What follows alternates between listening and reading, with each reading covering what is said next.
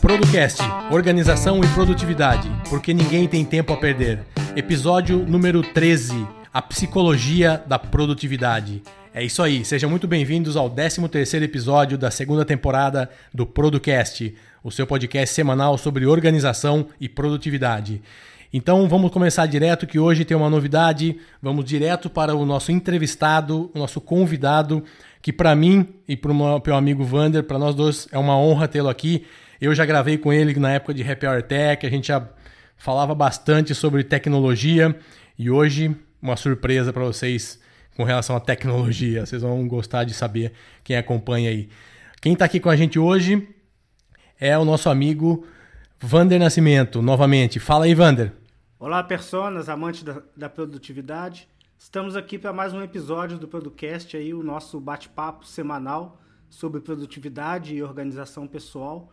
Eu sou Vander Nascimento, eu estou aqui com meu parceiro de bancada, Eduardo Benhame, e um convidado mais que especial né, para um bate-papo sobre o funcionamento do nosso cérebro quando se trata de aprender novos hábitos, reter conhecimentos e ser mais produtivo. O nosso convidado de hoje é o Alexandre Costa, ele é psicólogo, podcaster das antigas, né, o cara das antigas mesmo. Foi o primeiro podcaster que eu ouvi quando eu comecei no mundo Apple ouvir iPhone hoje, iTech hoje, tecnologia e produtividade. Enfim, é um cara que já testou todas as ferramentas possíveis e impossíveis, sistemas e fluxos de trabalho imagináveis e inimagináveis, e ele está aqui conosco hoje para nos passar um pouco do seu conhecimento como psicólogo e como amante da produtividade. Se apresenta aí. O Vander. Ele é tão louco que ele já gravou podcast diário uma época, ele e o Cocatec. O Cocatec, ele antes do Cocatec, ele começou, vou gravar todo dia o iPhone hoje. O cara gravava todo é, dia. Mas, é, de, de, fato, o Coca não nega que ele tirou essa ideia de podcast diário do iPhone hoje. Só que, ah lá, só que ele faz diário, né? Eu não fazia, eu dizia que era diário. Você mas... fez, o, você fez nas férias, né? eu fazia, tirava e aí, como férias as, de novo. Como estão as coisas, Alexandre? Fala bem-vindo aí, todo mundo. Tudo bem, mundo. graças a Deus. É uma honra também estar aqui, né? O, o Eduardo das antigas podcasts aí, dos tempos do Bumba, do, do Happy Hour Tech. Happy Gravei algum, alguns podcasts com ele. Vendi minhas placas do Mac para ele uma época também. Não sei se ele lembra dessa transação. É, a memória. As suas placas placa de memória, né, que eu vendi. É. A gente se conhece longa, de longa data daquelas amizades digitais. Só a internet possibilita, né? E o Wander, na hora que na hora que se apresentou aqui, eu, eu nunca tinha conversado com ele assim diretamente, assim, né? Diretamente via digital, né? Mas a gente trocou algumas alguns papos no Twitter, em outras redes sociais também, termina se acompanhando um pouquinho porque esse universo de podcast, ele, ele não é que nem YouTube que a gente vira celebridade, né? A gente tem um nicho, né? E aí, é, e aí bem que as mesmas pessoas vão. Uma vez a gente cruzou com um camarada que foi que eu, eu tive lá no Rio de Janeiro para um evento de psiquiatria e esse camarada me viu fazer um, um check-in no Foursquare na época. Daí ele, ele poxa, você está no Rio? Eu, disse, eu tenho que ir apertar sua mão. Aí foi bater lá no centro de convenções apertou minha mão e me deu um chocolate. Daí, daí uma vez eu fui contar pro Coca, aí o Coca disse: Eu sei que é esse cara do chocolate, meu. Ele tá me devendo um chocolate. Ele nunca me deu um chocolate, ele é da minha cidade. e não... então é uma turma que mais ou menos a gente vê os nomes nas redes sociais e, e reconhece, né? Uma turma é. relativamente pequena e, e é legal estar de novo aí com vocês. É isso aí. E para começar, eu queria que você contasse um pouquinho, já que o podcast nosso fala sobre produtividade, é, o que, que você está fazendo hoje, cara? Como que a, a, última vez que a gente conversou, que a gente gravou, você, assim como eu, como Wander, era um cara tecnológico que gostava de, de tudo que era digital, iPad, iPhone, aí, pô, e Mac e tal. Como que está a sua vida hoje nessa questão, Alexandre? É, não de, do dia a dia do uso, mas focado nessa questão de organização. Como que você está fazendo isso hoje? Olha, isso hoje eu estou usando muito mais papel, né? Para escandalização de quem me acompanhava alguns anos atrás. Porque teve, teve um cara, inclusive, que, que brincou com isso. Ele disse, cara, eu gastei a maior grana no OmniFocus, velho. porque ouviu o podcast desse cara e ele vem com o negócio de caneta. ele vem com o negócio de caneta, bullet journal. Que história é essa? Tá louco, né, cara? E aí deve, deve, deve ter comprado os direitos dele, compraram o passe dele lá no, enfim. Mas, mas, o fato é que eu usei realmente ferramentas, testei todas que você imaginar. Né? Um dia desse acabou a minha, minha meu prêmio daquele Todoist. Acho que foi mês passado, semana passada que acabou, na verdade. E eu não usava mais, tem um ano que eu não uso ferramenta digital para poder anotar minhas tarefas. Eu tenho usado realmente é, papel e caneta. E o que é interessante qual é, a sua, que... Qual a sua profissão hoje, Alexandre? Só para o nosso ouvinte saber. Beleza. Eu, eu sempre fui psicólogo, né? Eu, eu não consigo me imaginar fazendo outra coisa. O que eu faço melhor é psicoterapia. Eu faço terapia cognitivo-comportamental e já estou mais ou menos mais de 10, 15 anos no mercado de psicoterapia, que na cidade tem um nome principalmente ligado a é, autismo e, e, síndrome de Asperger, autismos de forma geral. Né? Nos Perfeito. últimos anos, tenho trabalhado com, com pessoas com TEA leve, né, com transtorno do espectro autismo leve, e, e na, na psicoterapia e também oriento profissionais que trabalham com autismo de várias áreas, da psicologia, sim, também, mas, mas terapeutas ocupacionais, fonoaudiólogos e tal, em, em equipe multidisciplinar. Né? Então, eu sou principalmente supervisor e terapeuta. Embora eu já, eu já tenha tido funções administrativas que requeriam um uso mais pesado de tecnologia, também tem esse detalhe, né? É, de, de fato, houve, houve uma, uma espécie de, de seleção das atividades que eu realizo para poder haver também uma seleção das ferramentas que eu utilizo é óbvio que é impossível você ser, por exemplo, é, é, diretor financeiro da empresa ou você trabalhar é, é, mesmo no setor administrativo sem, sem mexer com software de alguma maneira né, no seu dia a dia, correntemente. Né, e até ser inconveniente você fazer algumas coisas é, à mão, porque depois você tem que passar a limpo no computador. Né? Enfim. Ah, mas, mas assim, felizmente, o, o meu trabalho ele foi ficando mais clínico, cada vez mais trabalho clínico é, ele, ele é um trabalho que depende muito do, da, da, publicidade boca a boca. A gente não sai botando anúncio em canto nenhum. As pessoas dizem, poxa, me tratei com esse cara, ele é legal e tal. E no boca a boca, meu nome está mais ou menos na crista da onda no momento na minha cidade. E eu tenho uma, uma agenda bem cheia no consultório, o que me permite assim escolher as pessoas que eu vou lidar, escolher as ferramentas que eu vou usar no dia a dia sem ficar escravo da atividade, porque essa é uma atividade que eu fui construindo ao longo dos anos, foi meu alvo, na verdade, durante muito tempo, dedicar meu tempo mais à clínica do que a qualquer outra atividade, e é isso que eu faço hoje. Né? Tem gente que diz assim, rapaz, se tu fosse pedir uma coisa a Deus, tu pediu o quê? Eu pedi para esse meu tempo não acabar nunca, esse tempo, esse tempo de vida, acabar com a minha morte, né? que não tem como não acabar, mas enfim, porque eu estou vivendo um momento realmente que eu me sinto bem, me sinto em paz, eu acho que estou num momento de plenitude. Nos meus 45 anos agora sábado, eu vou fazer, né? Eu acho que é a versão estável, né? 4.5, né? eu tenho 4.7, estou me sentindo assim também. Incrível. Não, é não. No momento bom da aí. vida, né? Isso aí. Pô, eu sou jovem, tenho 4.3, eu sou um meninão, então. É, rapaz, caçula, caçula. Caçulão.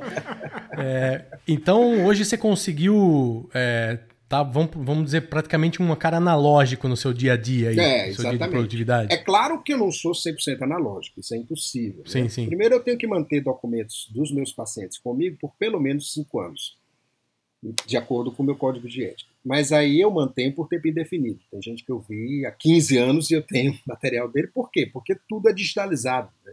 Então eu faço minhas anotações em caderno hoje em dia, e principalmente com caneta é, tinteiro, mas essas, logo após a finalização da sessão, essas, essas anotações vão para o Evernote, que é praticamente, a, a, a, pelo menos em termos de organização, é a ferramenta que eu uso em, quase a única, tirando as outras de Office, que a gente precisa de vez em quando. Quando, por exemplo, eu vou aplicar um teste e preciso tabular os dados, eu uso uma planilha se eu precisar fazer um, relatório, eu uso um, processador de texto, mas isso já se tornou commodity, né? De modo que a gente já nem disse que isso é uma ferramenta, é uma parte do corpo, né? É. se não tiver é isso, se não tiver isso, você não anda. Mas tirando isso, meu esquema tem sido mais analógico. Eu tenho escrito mais a caneta do que tenho usado o teclado, por exemplo. Se você pegar meu tempo e, e, e for ver a quantidade de tempo que eu gasto com cada ferramenta, eu uso mais mesmo o, a caneta e a escrita cursiva. Né? Legal. A gente estava gravando um episódio recentemente, eu e o Wander, e a gente tava, eu fui ver desde quando eu uso Evernote. Tem mais de 10 anos, tem 9, 10 anos. É. é impressionante, né? Como passa o tempo. Eu né? sou eu dessa era a... também, eu sou de 2008. É. Sou de 2008. É, eu também. 2008, é. 10 anos, cara, fazer. 2009. E. É, Olha só. Continuando nesse papo que você falou de estar de, de, de tá mais menos digital, como psicólogo, o que, que, muda nessa questão de retenção? Assim, o que, que, o que, que as ferramentas digitais versus as ferramentas não digitais, escrita, papel, caneta, o que, que isso faz? Qual que é o poder que tem no nosso cérebro isso? Existe uma diferença entre um cara ser 100% digital e ele ter algumas coisas analógicas ali no dia a dia? Como que funciona isso? Que que você, como que você vê isso, Alexandre? Olha só, Eduardo, uma, uma, das coisas sobre o cérebro é que eles são todos diferentes entre si, né? Então eu sempre digo que o que serve para mim pode não servir para o ouvinte ou para qualquer pessoa que esteja. É, a gente faz parte de tribos, né? Neurotribos, tem um livro bacana que fala isso. É. Né? Tem Neurotribes, o nome do livro do Steve. Não é regra, é, né? Do Steve Silberman. É, não é regra. É, não, não é uma regra abrangente para 100% das pessoas. Agora, tem estudos que foram feitos e que eu tomei contato com eles da, por ocasião da minha participação no, no, Hackeando a Produtividade, que é um curso que eu tenho com o, o, o Gustavo Faria, do Cocatec, que a gente fez duas edições. Até o momento a gente está meio desaquecido para fazer a terceira. Estamos conversando, mas muito despacio, né? Que cada qual com suas é, coisas para fazer. Mas assim, o, o Hackeando a Produtividade foi uma coleção de, de, de, de é, conhecimentos que eu tinha, que Gustavo tinha, que os nossos convidados tinham e que a gente ia colocando à disposição de quem comprou o curso, né? E eu fiquei incumbido da tarefa chata, na época eu era avaliava como chata, de apresentar para o público um método analógico no meio de um monte de coisa excitante que a gente tinha passado meses gravando, né? Evernote, é, aquele da Omni, OmniFocus, Todoist, entrevistando os caras, né? entrevistando a, a, a criatura do, do, do Todoist no Brasil, entrevistando essas figuras, o Vladimir do Evernote, quer dizer, a embaixador, né? E, e, eu todo empolgado naquela onda digital, ele disse, pô, faz aí, cara, eu tô aqui cheio de coisas, tu vai fazer o bujo. Eu digo, beleza, eu faço. E aí fui estudar. Daí eu, eu cheguei num artigo que chama The Pen is Mightier Than the Keyboard. A caneta é mais forte do que é forte o teclado, que... né? Fazendo um trocadilho com The pen is mightier than the, the, the, sword, né? A caneta é mais, é mais forte do que a espada. Mas como rima em inglês, aí ficou keyboard. E aí a ideia é que eles compararam um grupo de alunos que anotava com laptop com um grupo de alunos que anotava à mão. E eles fizeram testes de retenção de conteúdo em várias ocasiões. Perceberam que o grau de retenção do conteúdo anotado é, analogicamente, com papel e caneta, era muito maior do que o grau de conteúdo retido quando a pessoa anota no notebook. E aí eles levantaram várias hipóteses de por que, que era assim. Uma delas é que o acesso no teclado é muito rápido, né? principalmente para um millennial, né? porque eles já foram já foram criados com isso, então infelizmente, eles, infelizmente ou felizmente, sei lá, é, é simplesmente uma característica. Eles põem a mão no teclado e sai um texto, né? É a coisa mais rápida do mundo. E nós fomos educados com a caneta na mão, nós nos adaptamos às ferramentas digitais, né? E passamos, na verdade, a depender delas, porque a gente tem esse condão. A espécie humana ela inventa ferramentas e aí ela é escravizada por essas ferramentas, em algum momento do tempo. O próprio tempo, na verdade, é um conceito, uma ferramenta que a gente criou para organizar o fluxo de entropia do universo. Né?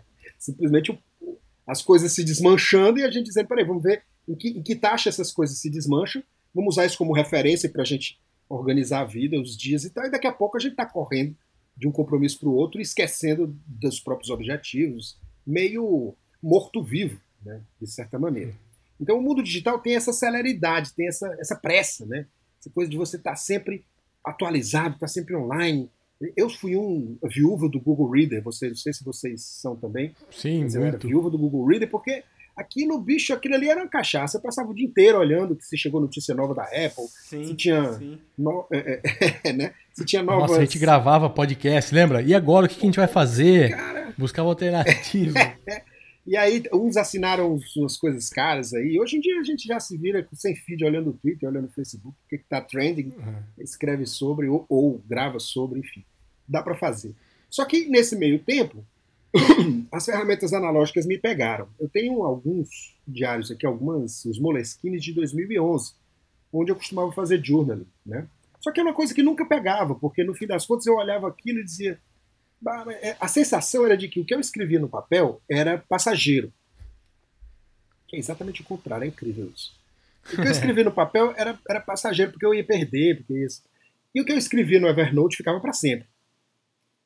Só que aí eu li várias coisas relacionadas a isso. Por exemplo, o, o, é, Yuval Noah Harari, que escreveu um livro muito inteligente chamado Sapiens. É um, é um, ele é um historiador da, da, da, Universidade de Israel. Esse cara fala que é possível que, entenda uma hecatombe ou uma tempestade solar que destrua nossos, nossos instrumentos tecnológicos, as pessoas pensem num futuro distante que a nossa época foi uma época de, de trevas, onde se escreveu nada. Porque se simplesmente se apagam todos os data centers, aquilo realmente não. A gente tem essa ilusão de que porque a gente solta na internet, esquece, passa 10 anos, de repente você olha tá lá. Aí dá a impressão que é eterno, mas isso não. Dentro do espaço de vida de uma pessoa, mas pense que uma nota que você escreveu, o diário do Kizar Nicolas II, parte escrita em inglês, parte escrita em russo, porque a mulher dele falava inglês, é, a gente pode ler. Naturalmente, graças ao Google, que mistura tudo, né? Mas a gente pode ler por quê? Porque ele se preservou ao longo do tempo, até chegar na mão do Google Sim. e eles digitalizarem. Né? Então, a gente, de, de, certa maneira, a gente inverteu um pouco as expectativas em relação à mídia que a gente usa para armazenar conhecimento. Né? Se você parar para pensar, aí uma das histórias mais antigas que nós conhecemos é a epopeia de Gilgamesh, da Suméria. E isso chegou às nossas mãos em tábuas de argila, que ainda existem, cara. Então, tá era analógico, né? Um negócio que está lá e a gente conhece essas epopeias. Parte dessas histórias estão na Bíblia, inclusive. Então, assim, a nossa... né? né? Estão achando pergaminho aí até hoje, né? Até hoje, pergaminho desconhecido. Que gente... então, então, assim, é... a linguagem escrita no papel, no papiro, em qualquer, em qualquer superfície que fica aquelas inscrições, elas foram o nosso meio de passar o conhecimento de geração a geração durante praticamente toda a nossa existência histórica, desde que a gente inventou a escrita. Né? E o espaço de tempo que a gente inventou essas ferramentas digitais é muito curto na história da humanidade.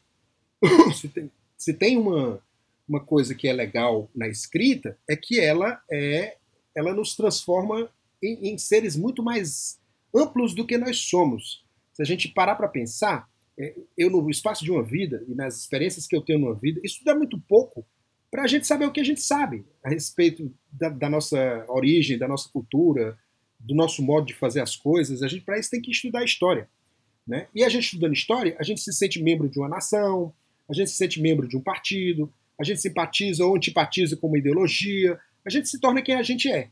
Né? E tudo isso graças a um corpo de conhecimento que está aí muito antes da invenção do computador. Né? Então, dessa perspectiva, e pensando no hecatombe, iminente, né?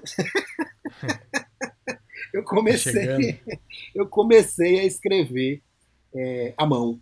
É, primeiro as notas pessoais, daí eu continuava fazendo anotações no Evernote, e aí eu passei a comprar cadernos para anotar também os registros de consulta.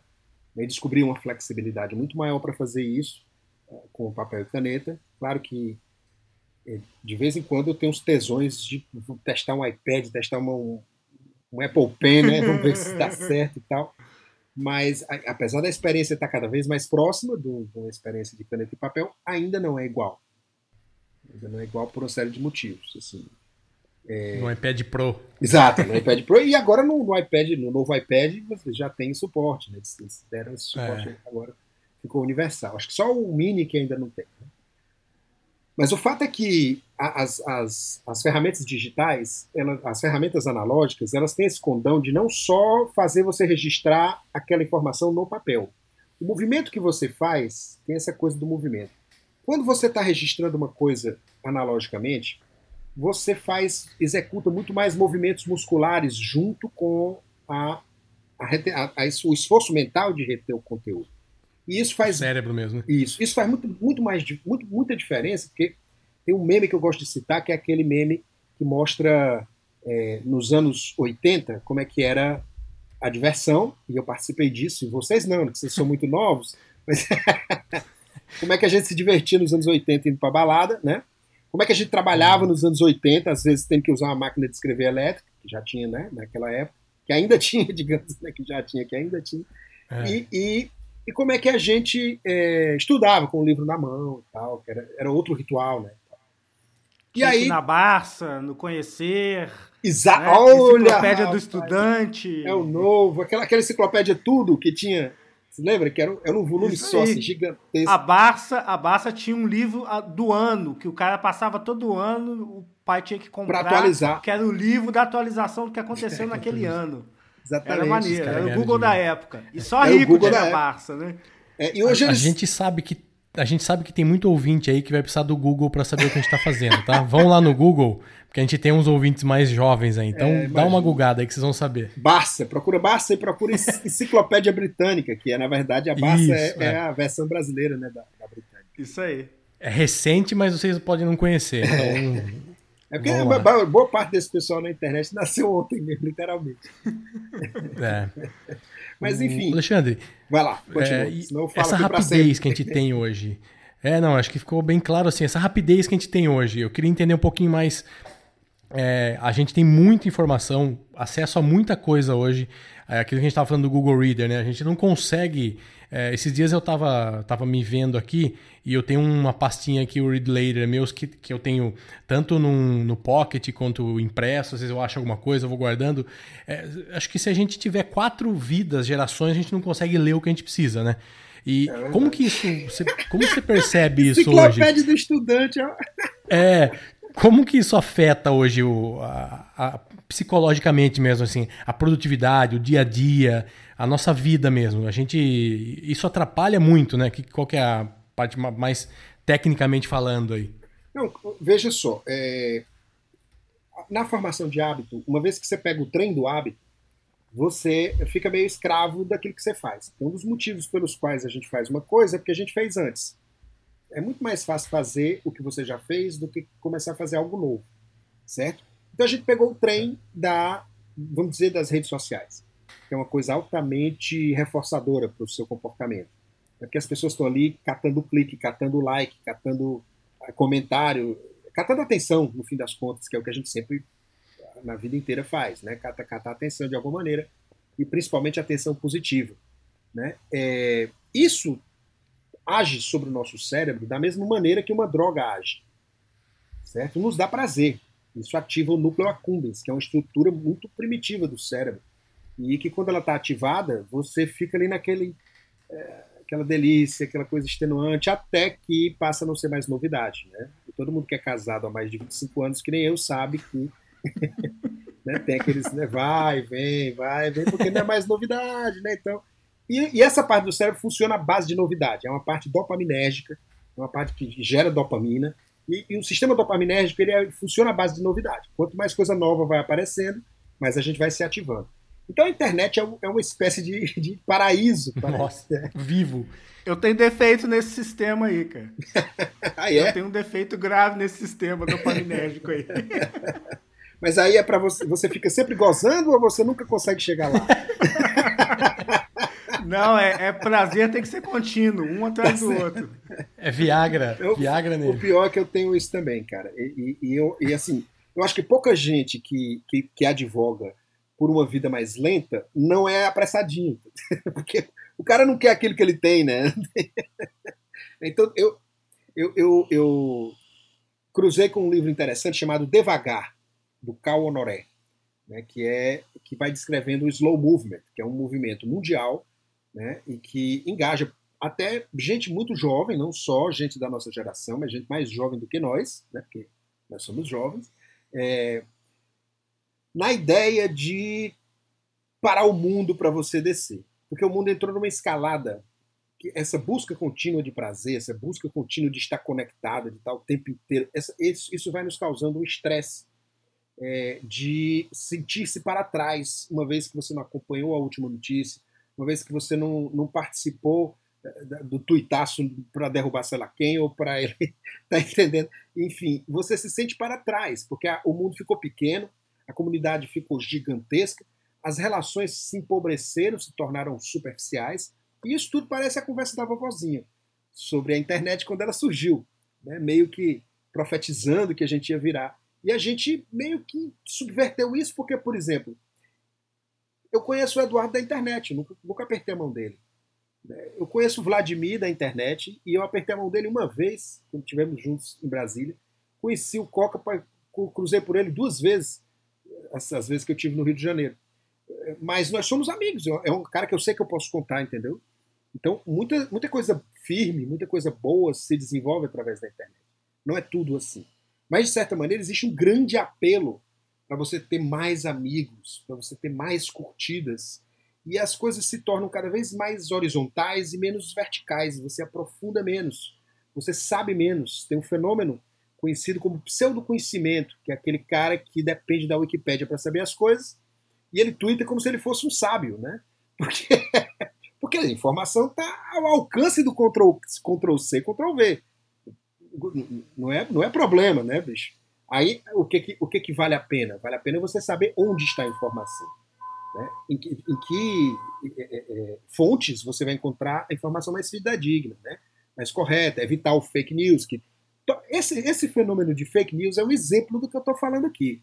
Porque é aquele pessoal que está ali catando clique, catando, catando fatos para caber na sua teoria, e aí o sujeito inventa uma história que tem alguns elementos verdadeiros e solta uma ou outra mentira que move o povo todo numa direção, como aconteceu, por exemplo, no Texas, né, onde eu falei num vídeo um dia desse do livro Intercâmbio dessa história que o, o, uma comunidade lá de, de, White Proud, né, orgulho branco, se reuniu perante uma mesquita do Texas para protestar contra a inauguração de uma biblioteca nessa mesquita. Agora, por que o protesto? Tá? A biblioteca existia mesmo, estava sendo inaugurada, só que em uma página chamada White Texas, Love Texas, sei lá qual o nome da página, é, ela publicou que essa, essa, biblioteca era financiada com dinheiro dos texanos. Não era. Daí, a Newsweek fez uma pesquisa para saber de onde, onde é que tinha sido criada essa página e descobriram que estava sediada onde? Imagina aí. Aonde? São Petersburgo, meu amigo. Ou seja, Vladimir Putin, o maior troll da internet mundial, tá?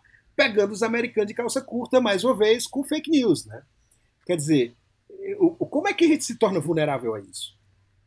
É porque é tudo muito rápido apareceu, é. você já está esperando por aquela notícia. Você já tem raiva do muçulmano, você já tem raiva do, de, de usar seu dinheiro para coisas que você não quer, que você não participa, e alguém só tem que dizer que foi feito isso para você ficar puto, pegar uma, uma, faixa, se meter lá no meio da multidão, às vezes arrumar uma briga e até perder a vida numa situação como essa que é provocada por, por um troll que está lá na Rússia morrendo de rir da tua cara em russo.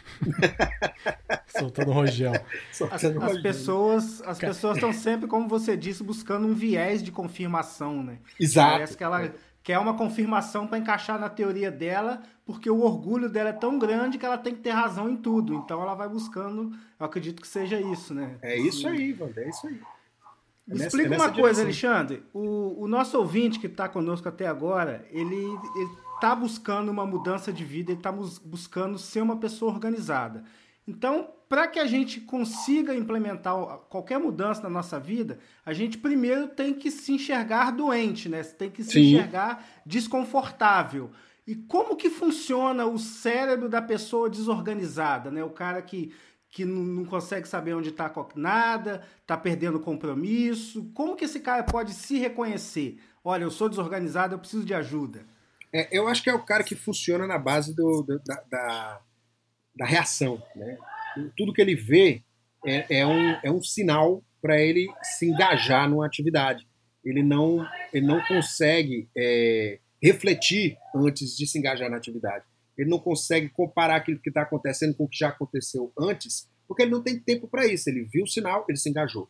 Então, se você repara que na sua vida você anda muito automático, que você entra no, no comboio da semana na segunda e sai na sexta sem saber direito o que aconteceu, você começa a ter lapso de memória às vezes. Né? Tem uma, uma cena daquele filme é, é, Clube da Luta, que, que, é bem interessante, que o cara sai de um avião, entra no outro avião, sai no outro avião, porque ele está sempre trabalhando, viajando, e de repente ele não sabe mais nem para onde ele está voando. Ele acorda num avião e diz, peraí, de onde é que eu estou vindo para onde que eu estou indo? Esse, cara surta né, durante o filme. E eu não vou contar aqui porque é spoiler, enfim. O filme é da década de 90, não é possível que ninguém tenha assistido. Mas o fato é que o cara surta em cima da ideia de estar de, de tá sempre reagindo. Ele não é comandante da vida dele. Ele não tem espaço nenhum de reflexão. Aí, nesse sentido, tem, tem caras da, do, do campo da organização que vários chamam atenção para isso. Um que é mais relevante é o, o, o, cara do GTD, né? O David. O David. Né? Ele, ele fala muito nisso. Que você, se você não é comandante, você é, é reativo, sempre reativo, tem alguma coisa de errado com você. Aí o que eu sugeriria para uma pessoa assim é que ela desse um jeito de parar, desse um jeito de dar uma descer desse vagão e isso se consegue através de respiração abdominal, yoga, meditação, mindfulness. É uma coisa que está sendo muito difundida hoje na, no meio corporativo, a meditação mindfulness, na medida em que a pessoa é, conquista um tempo para poder se, a, se assenhorar do, do, dos seus sentidos, perceber o mundo mais de uma maneira mais sensorial e menos mental, porque a internet tem esse gancho que é muito mental. Né? E o sensorial ele fica em segundo plano, de modo que você passa a não sentir mais o seu corpo, você passa a não se engajar de maneira integral nas coisas. Você, Entendi. de repente, tudo, tudo se encaixa numa categoria.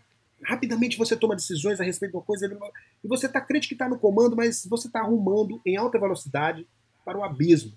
E esse abismo, para você lembrar, só para lembrar porque a gente esquece, é a morte. É. só na esquina aí, cara.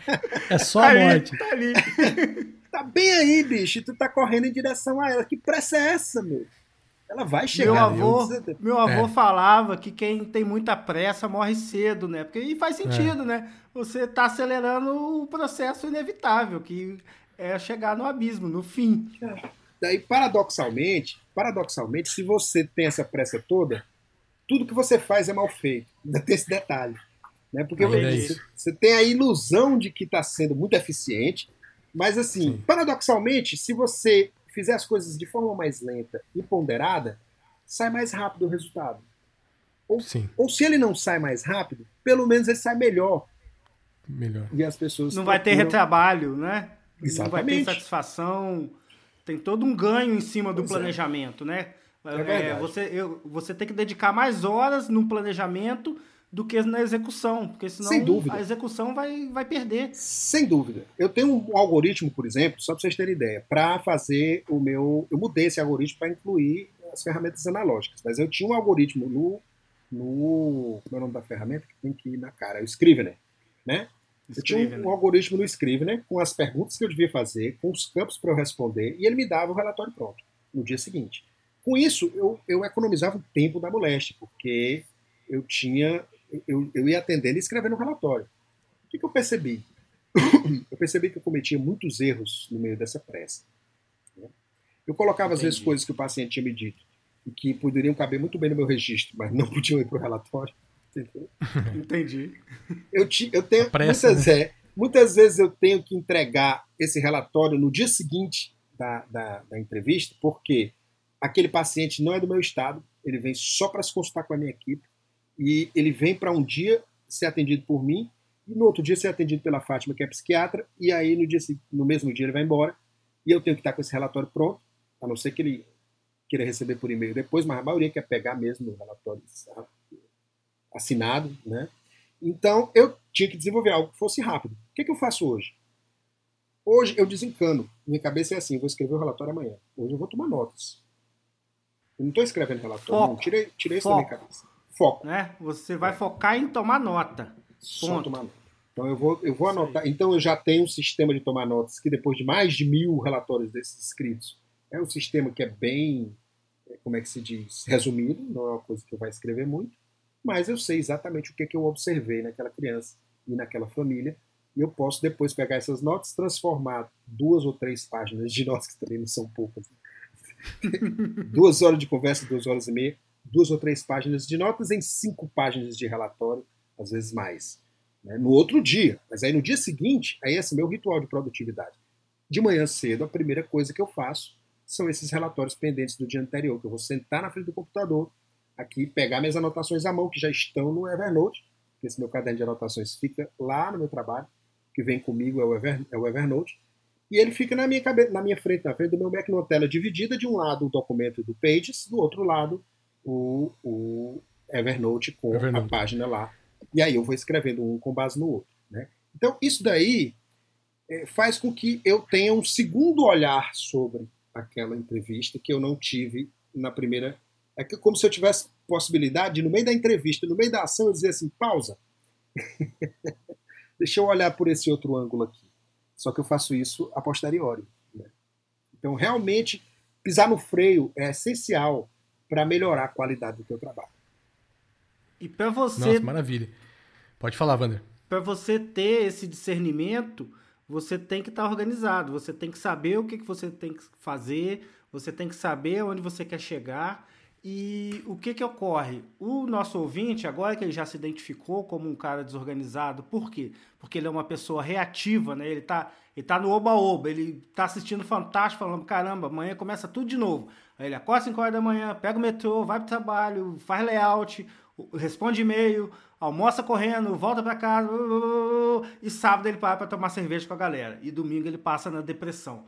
Então, esse cara que já se identificou nesse, nessa roda, né, nessa corrida dos ratos, como que ele faz para adquirir novos hábitos, né? Hábitos saudáveis que vão levá-los a ter uma vida mais produtiva e sobrar tempo para que ele possa é, usufruir de melhor da vida, né? Que é estar com os seus melhores, com os seus pares, com, com as pessoas que o amam, né? Que eu acho que a, o nosso propósito aqui de ensinar produtividade para as pessoas é exatamente isso, para que o cara saia dessa roda e tenha tempo para jantar com a esposa, ver um desenho com o filho, né? E, e curtir a vida. Então, qual é a dica uhum. que você dá para gente aí sobre criação de novos hábitos? Olha Qualidade só. de vida, né? A gente está falando, né? É. Isso aí. Veja só, muito, se você observar na sua vida o que, que faz você mudar de hábitos, muitas vezes tem a ver com uma doença, né? No meu caso, eu sou diabético e tenho hipertensão. E eu perdi 10 quilos nos últimos 3 ou 4 meses, quando eu comecei uma dieta. E a única coisa que fez eu parar e olhar para minha a forma como eu estava comendo, a forma como eu estava levando a minha vida sedentariamente, parado, foi uma doença que foi me deu um shake. Me lembrou daquele abismo que tem logo, logo ali, logo na esquina. Tá chegando ali na, na esquina. você não sabe, você não sabe se está perto ou se está longe, porque a gente sempre tem menos méritos, amigos e tempo do que imagina. Com certeza. Dinheiro também. Né, então, é, na verdade, na verdade, é, alguma coisa tem que fazer você parar. E, e tomara que não seja externo, né? Tomara que seja uma, esse podcast, por exemplo. Tá? O, o objetivo é esse, né? fazer é melhor, o cara mudar. É melhor, é melhor o podcast do que a diabetes. Isso aí eu sou testemunha. Posso afirmar para você, porque eu fiz as duas coisas. Ouvi podcast e sou diabético. Então, garanto para vocês que é melhor ouvir podcast. Então, se, se, esse podcast fizer você pensar que você está agindo como um ratinho de laboratório, né, é, dê uma parada. Faça uma caminhada tá, extensa Mude o caminho que você vai todo dia para o seu trabalho.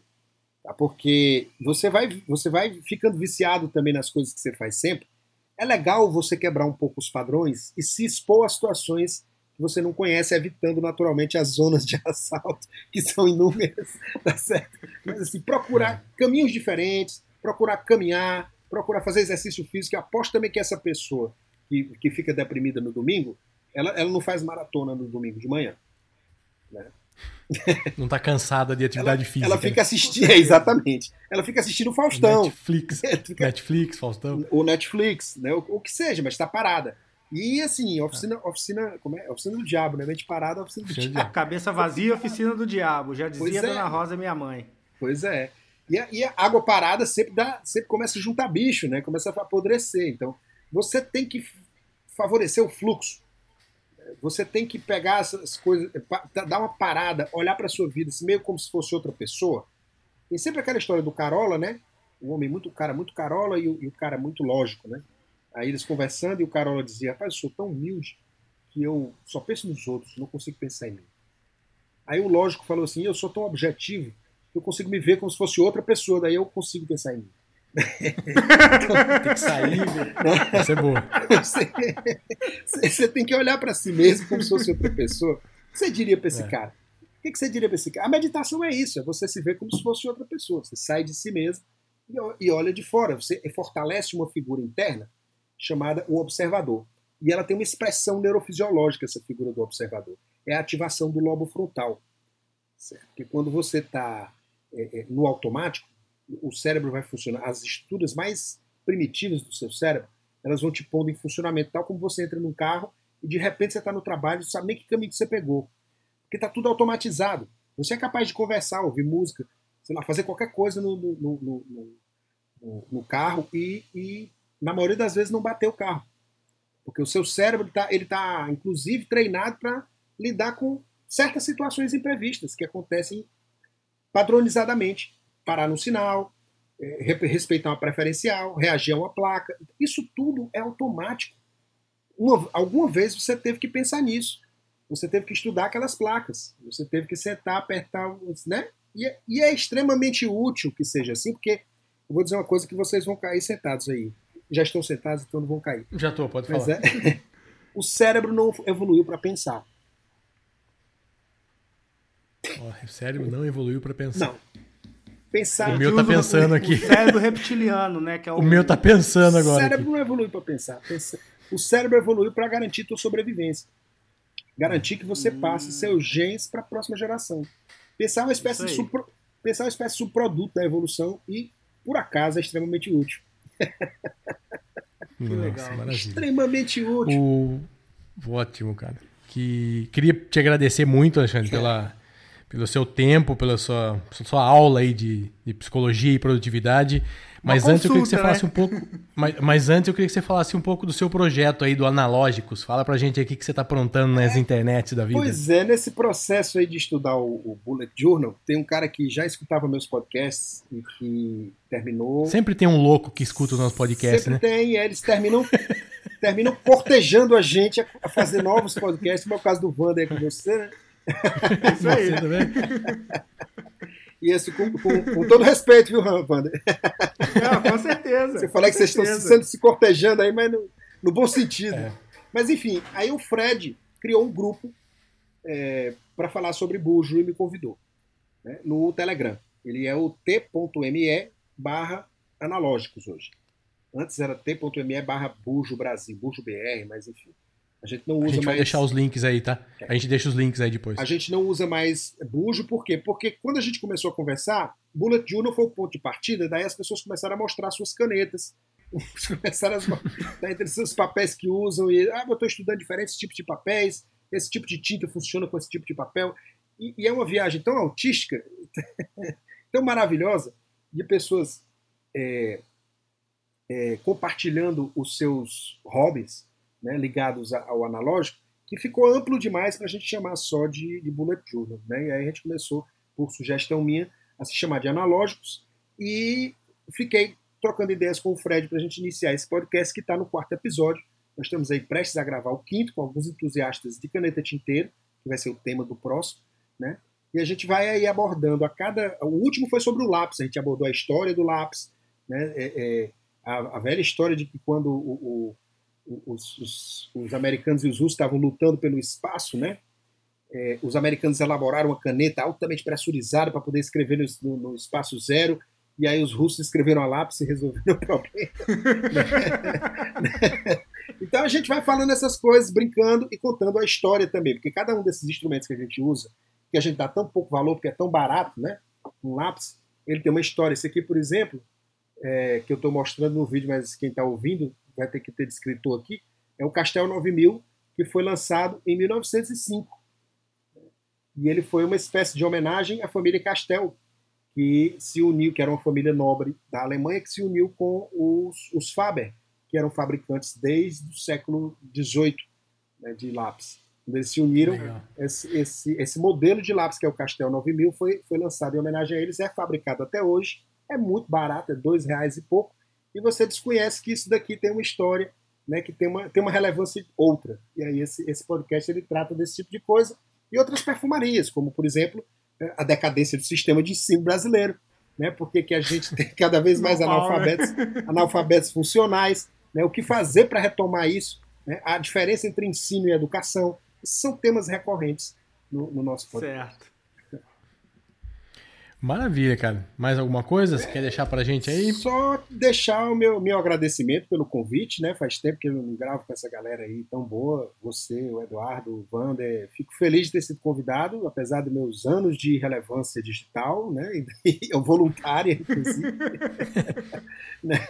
É, voltar e, e, falar um pouco com vocês. Tô, dizer também que estou à disposição de vocês para qualquer tema ligado à minha área. Né? Se eu puder falar de produtividade de novo, essa coisa do, do movimento slow, ou qualquer coisa que vocês Legal. achem que eu tenha algo a contribuir, ou mesmo é, do, é, doenças, sofrimento mental no trabalho, que também pode ser um tema interessante para um podcast sim, sim. futuro. Tem né, muito tema para a gente trabalhar. É afeta muita gente. Estou... E a gente vai deixar todos os. É, tudo que o, que o Alexandre citou aqui, o livro, o canal do Telegram, o site, todos os contatos dele. E aproveite então que vocês estão aí, até, ouviram até agora. Obrigado. Compartilhe com seus amigos, que a Podosfera é assim que funciona, né, Alexandre? É isso mais amigos, faz, indicando para mais amigos, você ajuda aí as pessoas a serem mais organizadas, a conhecerem um pouco mais, no caso de hoje, sobre toda essa questão da psicologia envolvendo aí o, a, o nosso dia a dia. Eu me despeço, meu nome é Eduardo, uma boa noite. Tá com você aí, Vander. Um forte abraço, quero agradecer a todo a você que ficou nos ouvindo aí até agora. Espero que o episódio tenha contribuído para que você se posicione e tome uma atitude para mudar e sair da roda dos ratos. A gente se é vê no aí. próximo episódio. Forte abraço e tchau, tchau. E pode deixar seu, seu adeus aí, ou seu até mais, Alexandre. Tchau, gente, até mais, obrigado mais uma vez. E a gente se vê, se fala, se encontra por aí pela internet. É, isso não mudou. É bordão, é bordão. Até mais, um abraço para todo mundo.